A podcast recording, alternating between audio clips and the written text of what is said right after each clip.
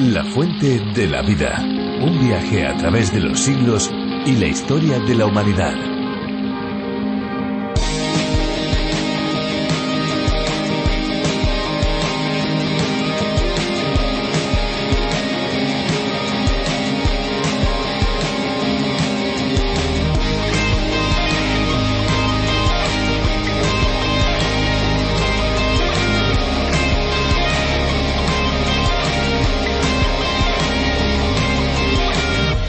El sistema de enfriamiento por agua atomizada se basa en una ley termodinámica, es decir, mediante una bomba hidráulica se pulveriza agua a una muy alta presión, transformándola en partículas extremadamente finas que al contactar con el aire bajan la temperatura de este. Cuanto más alta es la temperatura del aire, más se puede notar el efecto refrescante. Para obtener una atomización perfecta es necesario evitar los fenómenos de corrosión mecánica. Por ello, el material utilizado en las boquillas de micronización es acero inoxidable y su orificio se realiza mediante tecnología láser.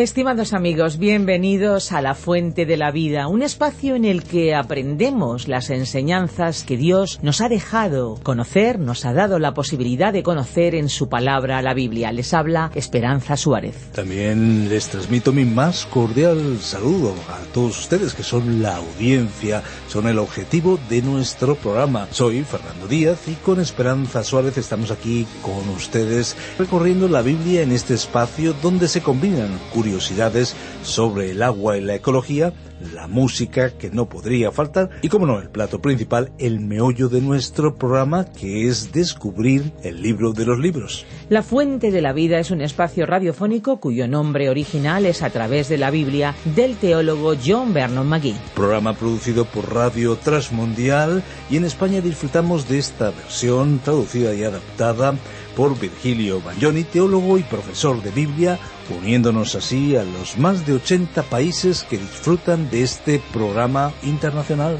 Pues son más de 1.300 programas que recorreremos con ustedes durante cinco años en nuestra programación, aunque también, lógicamente, se pueden disfrutar ya en podcast. No se preocupen porque pueden acceder a todos estos programas si se pierden algún libro de la Biblia y lo pueden hacer en lafuentedelavida.com o descargando la aplicación multilingüe La Fuente de la Vida donde encontrarán eh, cada detalle de este viaje a través de un tren radiofónico libro a libro en estos 66, podríamos decir, estaciones de nuestro tren particular o para algunos, como se dice al otro lado del océano, autobús bíblico. Pueden conseguir también los bosquejos y las notas directamente desde nuestra página web y también pueden solicitarlos a través de nuestro WhatsApp, el 601 203 265. Pues después de este tiempo de bienvenida vamos ya a escuchar una canción y después nos vamos a ir directamente al tema de hoy en la reflexión de la palabra de Dios.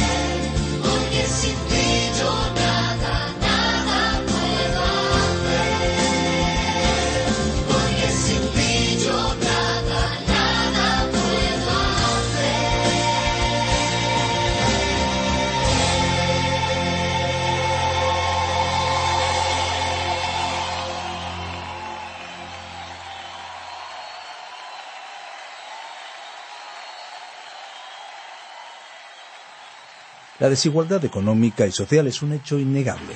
Existen en el mundo personas que tienen más recursos y otras que sufren carencias muy grandes. Mientras unos pueden disfrutar de todas las comidas recomendables cada día, otros malviven con hambre. Una parte del mundo puede llenar sus armarios de ropa, mientras que en otros lugares necesitan donaciones para poder soportar los cambios de temperatura con la vestimenta adecuada. Para mitigar los efectos de la pobreza hace falta solidaridad, entre otras muchas cosas. Dios así lo ordena y está totalmente en contra de aquellos que maltratan a los más desfavorecidos. Nos vamos juntos al segundo capítulo del libro de Miqueas, donde este asunto es abordado. A Dios le importa la situación de los seres humanos y la justicia. Eh, pueden descubrir nuestra página web www.lafuentedelavida.com con todos nuestros eh, audios y también bosquejos y notas. Pueden, por cierto, también comunicarse con nosotros al 601 203 265 también tenemos nuestra aplicación multilingüe La Fuente de la Vida o a través de la Biblia y, como no, RTM 360, una aplicación de radio transmundial con muchos contenidos, entre ellos La Fuente de la Vida. Somos Radio Encuentro, Radio Cadena de Vida, somos Radio Transmundial en España. Escúchame ya la reflexión de hoy. La Fuente de la Vida. Miqueas capítulo 2 versículos 2 al 11. Continuamos hoy, amigo oyente, nuestro recorrido por el libro del profeta Miqueas. Estamos en el capítulo dos, que iniciamos en nuestro programa anterior, y habíamos comenzado a ver lo que este capítulo nos decía en el versículo uno. Este es el segundo mensaje del profeta, y él describe los pecados de manera específica. Como vimos en el programa anterior, los hombres malos se acostaban allí en sus camas por la noche no solo cometiendo graves pecados, sino que planeaban y tramaban las maldades del día siguiente tanto de día como de noche, practicaban el mal. Eso los caracterizaba. Miqueas dijo de ellos que eran capaces de practicar tanta maldad porque tienen en su mano el poder. Dios podría haber intervenido para frenar tanta injusticia y tanta maldad, pero no lo hizo. Él permitió que el mal siguiera su curso. El cuadro que el profeta describió en esta sección es terrible. Amigo oyente, la verdad es que estamos convencidos de que si una persona vive de espaldas a Dios, alejada y rebelde a las leyes de Dios, esa persona no podrá llevar una vida tranquila y en paz con sus semejantes. El corazón humano, que no ha experimentado el poder transformador del amor y del perdón de Dios, es y será egoísta y siempre buscará su propia satisfacción. Somos pecadores por naturaleza. Estamos espiritualmente muertos en nuestros delitos y pecados. Es decir, muertos para con Dios y las cosas de Dios. En el versículo dos de este capítulo dos de Miqueas, el profeta fue muy específico cuando dijo codician las heredades y las roban. Es decir, aquí se presentan dos pecados, la codicia y la violencia. Veamos lo que dice en su totalidad este versículo dos. Codician las heredades y las roban, y casas y las toman, oprimen al hombre y a su casa, al hombre y a su heredad. Estas personas codiciaban las heredades, las posesiones de los demás, y las toman violentamente. Tenemos un ejemplo en la historia de Israel, protagonizada por el rey Acab y la reina Jezabel. Usted recordará que el rey Acab codiciaba una viña, propiedad de un hombre llamado Nabot. Acab era como un niño malcriado, que todo lo que veía y que despertaba su deseo de poseerlo, lo quería de inmediato. Fue su esposa, la reina Jezabel, cuya maldad quedó también registrada, que quiso complacer a su esposo. Actuó inmediatamente para obtener esa viña a cualquier precio. Simplemente decidieron eliminar a Nabot, asesinándolo a traición. Pues bien, este solo es un ejemplo de la mentalidad y el proceder de aquellos que están encabezando el gobierno en los tiempos del profeta Miqueas. Con estos ejemplos de corrupción y maldad el pueblo comenzó a practicar la misma moralidad de sus gobernantes. Los ricos se apoderaban de los campos y de las propiedades ajenas porque tenían el dinero y el poder para hacerlo. En la actualidad y con frecuencia, el pequeño comerciante no tiene mucha oportunidad de avanzar en la sociedad y cultura contemporánea que hemos producido. Las oportunidades suelen estar bajo el control de grandes corporaciones y compañías. En el pueblo de Israel se había difundido el gran pecado de la codicia. No podemos nunca comprender a una persona que llega a tener varios millones de euros y permaneciendo aún satisfechas siempre quieren tener un poco más. Parece que cuando se obtiene un millón se quiere llegar al segundo millón y así sucesivamente en un proceso que no termina, porque el ser humano es insaciable. Bueno, esas personas no pueden saciarse comiendo más, durmiendo más, divirtiéndose más, ni bebiendo más, ni dejándose controlar por las drogas. Hay un dicho antiguo que dice que el rico se hace más rico y el pobre se hace más pobre. Esa es la historia de la humanidad. Y Miqueas estaba hablando de una situación como la que estamos considerando. Usted habrá notado que este versículo dice que la gente se apoderaba de las propiedades ajenas. Pues Dios no sólo le dio esa tierra a la nación de Israel y lo situó allí, sino que le dio a cada tribu una sección concreta de la tierra. A cada persona le dio una heredad en la tribu de la cual él formaba parte, y esa era su heredad. Dios mencionó ciertas leyes para que esa persona no la perdiera para siempre, porque se enseñaba que cada jubileo, es decir, cada cincuenta años, la hipoteca sobre la heredad era cancelada, y cada propiedad era devuelta a su dueño original. Pero debemos recalcar que hay muchos años en un jubileo, cincuenta años.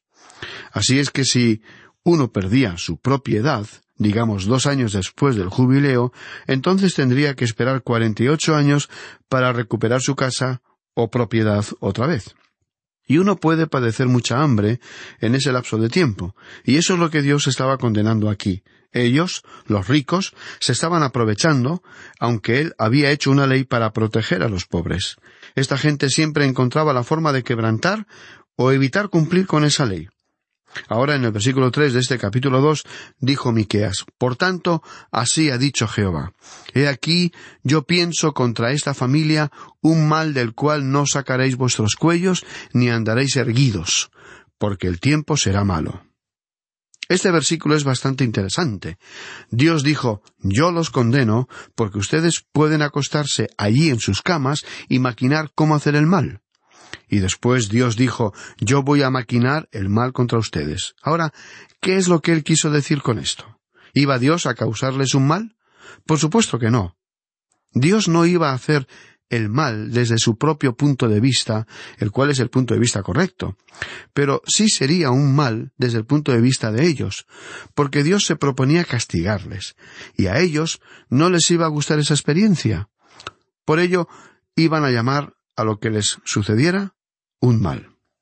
Podemos escuchar a gente, aun a los creyentes, criticar a Dios por permitir que ciertas cosas sucedan. En otras palabras, lo que estaba el pueblo diciendo era que Dios está haciendo el mal. Bueno, volviendo a nuestra realidad actual, Dios nos lo explicaría de la siguiente manera. Yo voy a hacer el mal desde vuestro punto de vista. Si queréis continuar pecando, yo voy a deteneros. Yo voy a juzgaros por esto. A nivel personal, cada uno podrá decir que esta experiencia es mala. Y hay muchas personas que suelen decir ¿por qué permite Dios que suceda esto a nuestra nación? o a nosotros o a mí? Somos personas buenas, hemos hecho esto o aquello, y siempre hacemos el bien a los demás, ayudamos a los necesitados. ¿Por qué, pues, permite Dios que esto suceda? Amigo oyente, desde su propio punto de vista, o podríamos decir desde el punto de vista de muchas personas en el presente, podría parecer que Dios está haciendo el mal. Pero Él no está actuando mal, en realidad siempre juzga el pecado. Dice, voy a juzgarles, voy a castigarles. Y Él dijo, He aquí, yo pienso contra esta familia un mal del cual no sacaréis vuestros cuellos. Es decir, que Dios tenía la intención de colocar alrededor de sus cuellos las cadenas de la esclavitud. Los hijos de Israel fueron llevados prisioneros a Siria, una de las naciones más brutales que hayan existido en la superficie de esta tierra, y fueron llevados con cadenas. Y Dios dijo, ni andaréis erguidos porque el tiempo será malo. Por cierto, estas personas eran muy orgullosas.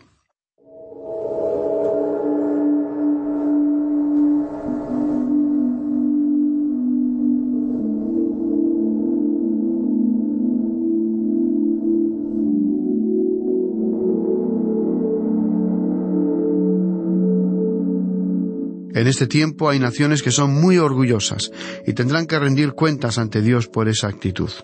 Esa es la filosofía que presenta aquí el profeta Miqueas. Él estaba hablando aquí del carácter de los hombres de su tiempo. ¿Y qué diremos de los hombres de nuestro tiempo?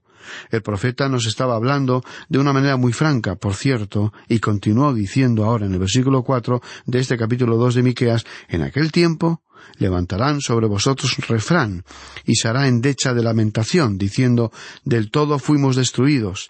Él ha cambiado la porción de mi pueblo. ¿Cómo nos quitó nuestros campos? Los dio y los repartió a otros. Es decir, que se aproximaba una gran confusión y un gran lamento, un lamento muy triste. Esta expresión que tenemos aquí, y se hará endecha de lamentación, es algo bastante fuera de lo común en el idioma hebreo. Tenemos nuestras dudas de que se pueda expresar exactamente en nuestro propio idioma lo que Miqueas estaba diciendo. Pero sí, nos reveló cuán trágico era lo que estaba ocurriendo. La gente era muy pesimista. Parecía no tener ya ninguna esperanza. Ellos estaban diciendo del todo fuimos destruidos. Y así era, porque Asiria ya estaba haciendo incursiones en esa tierra. La realidad fue que, cuando ellos llegaron finalmente marchando hacia las propias puertas de Jerusalén, hubo quienes dijeron Bueno, Jerusalén ya estaba en pecado entonces. ¿Por qué no lo envió Dios al cautiverio? La verdad, amigo oyente, es que yo nunca he podido llegar a comprender bien las formas de obrar de Dios, porque en el capítulo doce del libro de los Hechos de los Apóstoles, cuando Herodes arrestó a Jacobo, le dio muerte. Arrestó a Simón Pedro en la misma ocasión, pero él salió libre. Bueno, ¿por qué permitió Dios esto? En el libro de la epístola a los Hebreos también leemos que algunos pudieron evitar ser muertos por la espada mientras que otros fueron muertos. Por ejemplo, leemos en Hebreos capítulo once versículo treinta y siete fueron apedreados, aserrados, puestos a prueba, muertos a filo de espada. Y luego en el versículo 34 de ese mismo capítulo once de Hebreos dice apagaron fuegos impetuosos, evitaron filo de espada. Bueno, estas personas obraron por la fe. Y Dios permite que las cosas ocurran de esta manera. Él está logrando su propósito. Usted puede estar seguro de ello. Volviendo ahora al caso del pueblo de Israel, nos damos cuenta que ellos estaban apartándose de Dios, y al estar apartándose de Dios, estaban siendo destruidos completamente. Y esto ocurría en el reino del norte. Sin embargo, en el reino del sur y bajo el reinado de Ezequías tuvo lugar una renovación espiritual, y en muy poco tiempo después de que Miqueas escribiera estas palabras.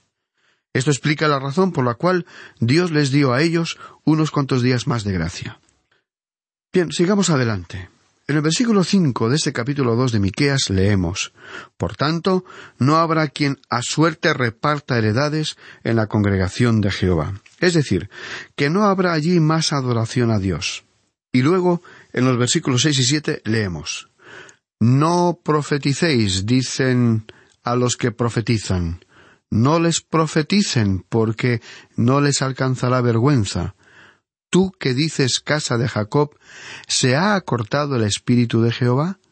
¿Son estas sus obras? ¿No hacen mis palabras bien al que camina rectamente? Esto es algo bastante interesante. Este era un momento en el que Dios iba a interrumpir la corriente del espíritu de profecía. ¿Por qué? Porque la gente no le escuchaba. Como consecuencia esto produciría una gran hambre por la palabra de Dios. Pero lo importante en estos versículos es lo siguiente. El Señor aquí respondió declarando que Él también estaba maquinando lo que para ellos sería un mal. Y lo que ellos llamaban mal, en realidad lo sería, porque Dios los iba a castigar. En nuestro tiempo, la palabra de Dios será recibida por personas que lo obedezcan y será rechazada por aquellos que no la obedezcan. Y aunque estas palabras sean severas, el pueblo de Dios las obedecerá. El pueblo de Dios las aceptará. Y el pueblo de Dios, en este instante, de la manera en que estamos tratando este pasaje de las Escrituras, estamos seguros que puede decir que este mensaje de juicio no es algo muy apetecible, que este mensaje no es como el del Salmo 23, ni tampoco como el capítulo 14 del Evangelio de Juan, pero este capítulo que estamos estudiando se encuentra en la palabra de Dios. Y en cuanto a Dios se refiere, Él le da tanta importancia como a los demás capítulos de la Biblia. En realidad, debemos destacar que él no puso este mensaje en el Salmo 23, ni tampoco en el capítulo 14 del Evangelio de Juan, sino que lo colocó aquí en los capítulos 1 y 2 de Miqueas para que usted y yo pudiéramos recibirlo en un contexto histórico de pecado y desobediencia. Pero hoy el pueblo de Dios lo acepta. Por supuesto, lo acepta porque Dios lo dice, y ellos responden a su palabra. Y a causa de esta actitud, Dios los consuela, Dios los guía y Dios los bendice. Ahora, en el versículo ocho de este capítulo dos de Miqueas dice Y el que ayer era mi pueblo se ha levantado como enemigo. De sobre el vestido quitasteis las capas atrevidamente a los que pasaban, como adversarios de guerra. Dios dijo entonces Vosotros sois mi pueblo, pero ahora sois mis enemigos y una de las causas de este castigo era la forma en que estaban tratando a los pobres. Dios siempre estuvo del lado de los pobres. Por causa de esta situación, Él tenía que imponer su justicia. Amigo oyente, Él dijo, de sobre el vestido quitasteis las capas atrevidamente a los que pasaban. Esto puede ser una referencia a lo que ellos usaban para cubrirse cuando dormían. Así es que puede decirse que les estaban arrebatando sus derechos a descansar debidamente. Esta fue una de las maneras que usaban para robar a los pobres. Y el versículo nueve dice A las mujeres de mi pueblo echasteis fuera de las casas que eran su delicia. A sus niños quitasteis mi perpetua alabanza. Pensamos que aquí ellos estaban agravando el problema de un pueblo que vivía en una miseria extrema, y Dios no les permitía que arrojaran los muebles a la calle, especialmente los de una viuda.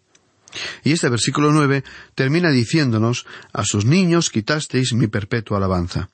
Dios está diciendo que estos niños iban a crecer despreciándole, iban a crecer en rebelión contra él. Y por cierto, esta situación está ocurriendo en nuestros días.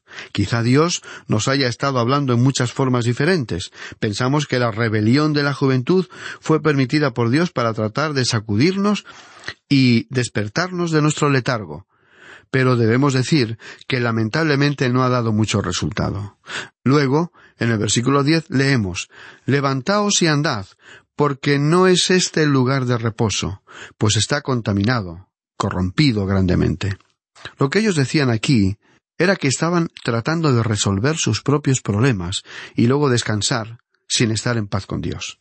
Ellos estaban tratando de solucionar sus problemas sin la ayuda de Dios, y como resultado no conseguían lo que pretendían. Ahora en el versículo once leemos Si alguno andando con espíritu de falsedad mintiere diciendo Yo te profetizaré de vino y de sidra, este tal será el profeta de este pueblo. Aquí leemos un comentario caracterizado por un sarcasmo mordaz. Dios dijo que la clase de profetas que ellos querían tener eran aquellos que podían aprobar el pecado. Y hablando francamente, amigo oyente, en nuestro programa no tratamos de decir las cosas que le puedan agradar o consolar, a menos que lo afirme la palabra de Dios. Y cuando la Biblia habla de juicio, nosotros también lo mencionamos. Y eso es lo que tenemos en este pasaje. Sabemos que hablar de juicio y castigo no es muy popular. Hay muchas personas que no quieren escuchar a nadie que hable de la profecía cuando ésta habla de que hay un castigo futuro para aquellos que permanezcan rebeldes ante Dios. Pero, amigo oyente, si nosotros amamos al Señor, vamos a obedecer sus mandamientos. Y los profetas que en aquellos días sólo buscaban la popularidad no estaban condenando los pecados del pueblo de Israel. Tales profetas estaban diciendo cosas buenas, populares, y anunciando un futuro prometedor para agradar a la gente, pero no estaban denunciando los pecados del pueblo. En nuestro próximo programa vamos a considerar un pasaje muy destacado. Es breve, pero es una de esas declaraciones que despiden un rayo de luz sobre cada uno de estos capítulos en los cuales estamos examinando el lado oscuro del pueblo de aquella época. Pero después vemos que se nos presentan destellos de luz que iluminan la totalidad de esta obra. Esto lo vamos a comprobar a partir de nuestro próximo programa. Mientras tanto, le sugerimos leer el resto de este capítulo 2 de la profecía de Miqueas que estamos estudiando y de esta forma estará usted al tanto de lo que consideraremos en nuestro próximo encuentro. Confiamos en que usted volverá a acompañarnos en este extenso viaje que estamos realizando a través de la Biblia. Amigo oyente, es nuestra oración que Dios le guíe y bendiga al estudiar su palabra.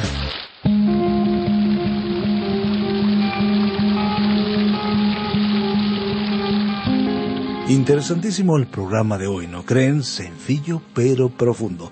Sin duda ha sido un tiempo muy bien invertido, un tiempo que agradecemos que lo hayan pasado junto a nosotros y por supuesto damos gracias de todo corazón a aquellos que nos ayudan para que este programa llegue hasta donde usted se encuentra. Si alguno quiere volver a escuchar este espacio o tal vez programas anteriores, lo pueden hacer en nuestra web, lafuentedelavida.com o bien en la aplicación La Fuente de la Vida que también se puede encontrar con el nombre de A través de la Biblia. Nuestras vías de comunicación más inmediatas son el teléfono 91 422 0524, recuerden 91 422 0524 y el WhatsApp el 601 203 265. Recibimos sus mensajes de texto y de voz. Y si desean enviarnos un correo electrónico lo pueden hacer a la dirección info arroba radioencuentro.net y también info arroba lafuentedelavida.com.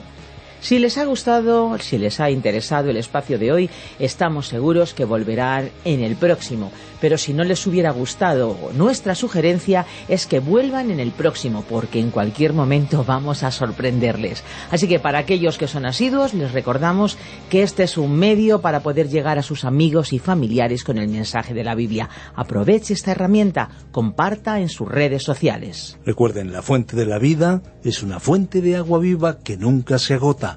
Beba de ella.